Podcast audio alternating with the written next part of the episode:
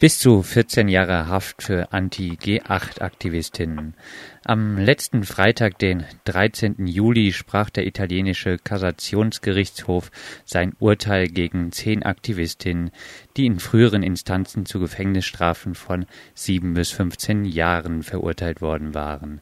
Mit dem Urteil vom Freitag muss ein Angeklagter nun für 14 Jahre in Haft, drei weitere erhielten Strafen zwischen 10 und zwölfeinhalb Jahren. Eine junge Frau, gerade Mutter geworden, wurde sechseinhalb Jahre verurteilt. Fünf weitere können ihre Strafen zwischen sieben und elf Jahren überprüfen lassen und müssen vorläufig nicht in den Knast.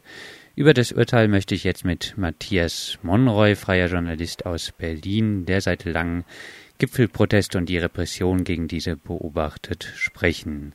14 Jahre Haft für vermeintliche Verwüstung und Plünderung, eine Straftat, die mit dem deutschen Landfriedensbruch vergleichbar ist. Wie konnte das Gericht eine so extrem lange Strafe für ein solches Vergehen aussprechen, Matthias?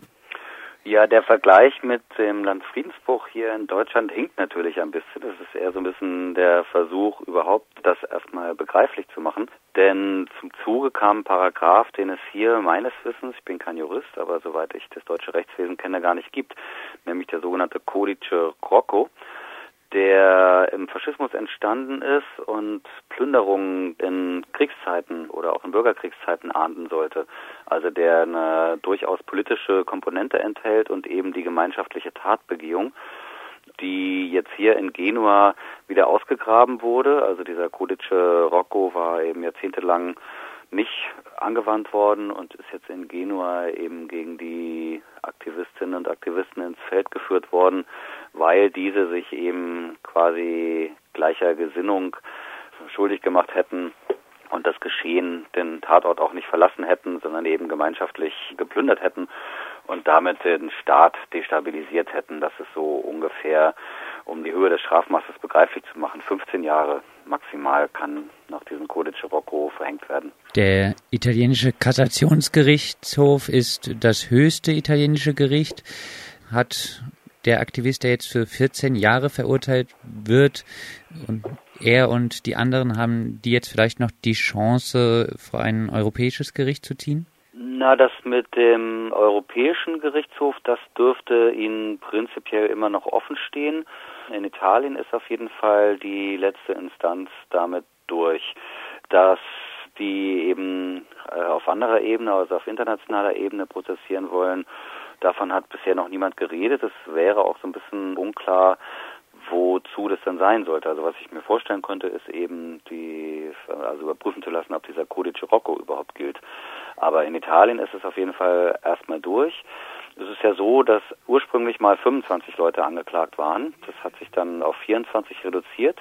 Und von den 24 sind 14 dann in der zweiten Instanz rausgefallen nämlich entweder weil ihre Strafen verjährt gewesen sind oder aber weil ihnen Notwehr zugesprochen wurde. Das ist eigentlich ganz interessant, denn die ganzen Verfahren und Verurteilungen, um die es jetzt hier geht, die sind alle im Zuge des Angriffs auf die Großdemonstration passiert. Die Polizei hatte die Demonstration damals illegitimerweise angegriffen, das ist auch nachgewiesen worden vor Gericht.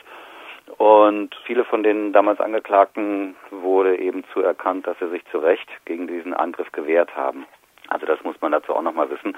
Davon konnten die jetzigen zehn offensichtlich nicht äh, profitieren. Und eine kleine Berichtigung noch. Es ist inzwischen so, also nach meinem jetzigen Stand, dass zwei Leute bereits im Knast sind. Also nach diesem Urteil ist es so, dass die Leute sich eben stellen müssen. Das haben Marina und Alberto bereits getan. Also Marina bekommt, Marina soll zwölf Jahre, drei Monate absitzen, Alberto zehn Jahre. Zwei andere sind im Moment unauffindbar. Jetzt wird natürlich gerätselt, warum. Äh, Francesco und Vincenzo, es kann sein, dass sie das einfach nur ein bisschen in die Länge ziehen. Vielleicht sind sie aber auch abgetaucht, das kann man von hier aus überhaupt nicht beurteilen. Eine Frau hat, du hast es glaube ich schon gesagt, Haftverschonung bekommen, weil sie gerade ein Kind bekommen hat. Wie wurde das Urteil von Freitag jetzt in den sozialen Bewegungen Italiens aufgenommen? Na, natürlich sind alle massiv entrüstet. Das ist ja auch ein Unding. Also Die Polizei stand vorletzte Woche auch vor Gericht in dem großen Diaz-Verfahren. Das ist wahrscheinlich mithin das bekannteste Verfahren von allen, wo die Bullen die Schlafstätte von Demonstrantinnen und Demonstranten angegriffen hatten das Ganze nachträglich noch mit gefälschten Beweismitteln rechtfertigen wollten. Und das ist alles offenkundig geworden. Es sind dann über 25 Polizisten verurteilt worden, teilweise zu Haftstrafen. Und auch diese Urteile wurden vom Kassationsgericht bestätigt, prinzipiell, aber die sind verjährt. Das bedeutet, kein einziger Polizist geht in den Knast, obwohl verurteilt. Und bei den Polizisten handelt es sich um massive Körperverletzungen. Also einer in der Diaz-Schule wäre wirklich fast gestorben. Der konnte nur quasi mit großem Glück gerettet werden. Die Leute sind regelrecht über Stunden misshandelt worden, auch im Knast im Übrigen. Da gab es noch ein gesondertes Verfahren. Auch in diesem Falle sind Haftstrafen verhängt worden, also im Polizeigewahrsam. Das ist das sogenannte Bolzanette-Verfahren. Also diese zwei großen Verfahrenskomplexe gegen Bullen alle wegen Körperverletzung, schwerer Körperverletzung, Misshandlung von Schutzbefohlenen etc. Alle diese Urteile werden nicht vollstreckt, während die Leute, die jetzt verurteilt wurden, die Aktivistinnen und Aktivisten lediglich wegen Sachbeschädigung verurteilt wurden. Also das muss man sich nochmal quasi auch ranholen. Sachbeschädigung. Es geht darum, dass sie Bankautomaten, Scheiben von Banken kaputt gemacht haben sollen und dass sie an der Plünderung von einem Supermarkt beteiligt gewesen sind. Wie reagiert die italienische Presse jetzt auf diese gerade von dir beschriebene Ungleichgewicht zwischen den Urteilen gegen die Polizistin und gegen die Aktivistin? Nach dem, was ich sehen kann, ist, dass wirklich ganz, ganz viel darüber berichtet wird und dass viele auch genau auf diesen Umstand aufmerksam machen. Also ist ja auch nicht zu übersehen, wenn die Verfahren gerade mal eine Woche auseinander liegen, äh, die Urteilssprüche.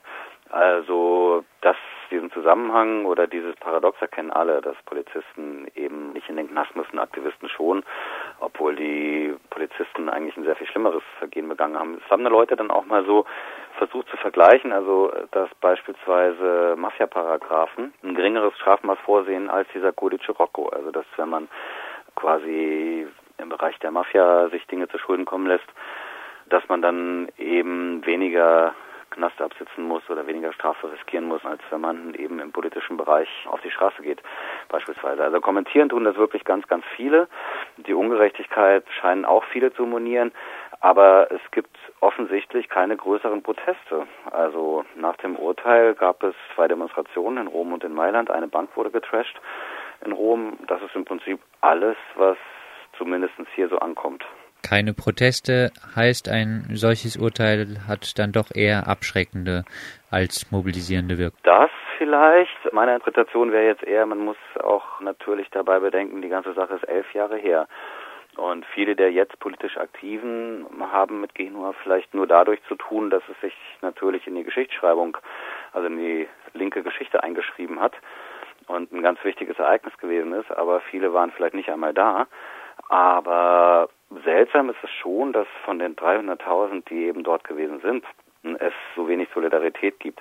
Eine andere Erklärung ist noch, dass natürlich auch in Italien so ein, sage ich mal, so ein Riss gegeben hat durch die Gesellschaft und auch durch die Linke nach dem G8 an der Gewaltfrage. Also viele haben das halt nicht verstanden, haben das auch massiv kritisiert vor allem die Sprecher vom Geneva Social Forum, was damals so der Träger dieser ganzen Gegenveranstaltung, also vieler Gegenveranstaltungen gewesen ist, die haben sich munter distanziert, auch schon während der Proteste und haben dadurch natürlich auch so ein Klima geschaffen, was es dann leicht gemacht hat, die Aktivistinnen und Aktivisten, die Festgenommenen zu kriminalisieren. Soweit Matthias Monroy, freier Journalist aus Berlin, der seit langem Gipfelproteste und die Repression gegen diese beobachtet zum Urteil gegen die Anti-G8-Aktivistin nach dem Genua G8-Gipfel vom Jahr 2001.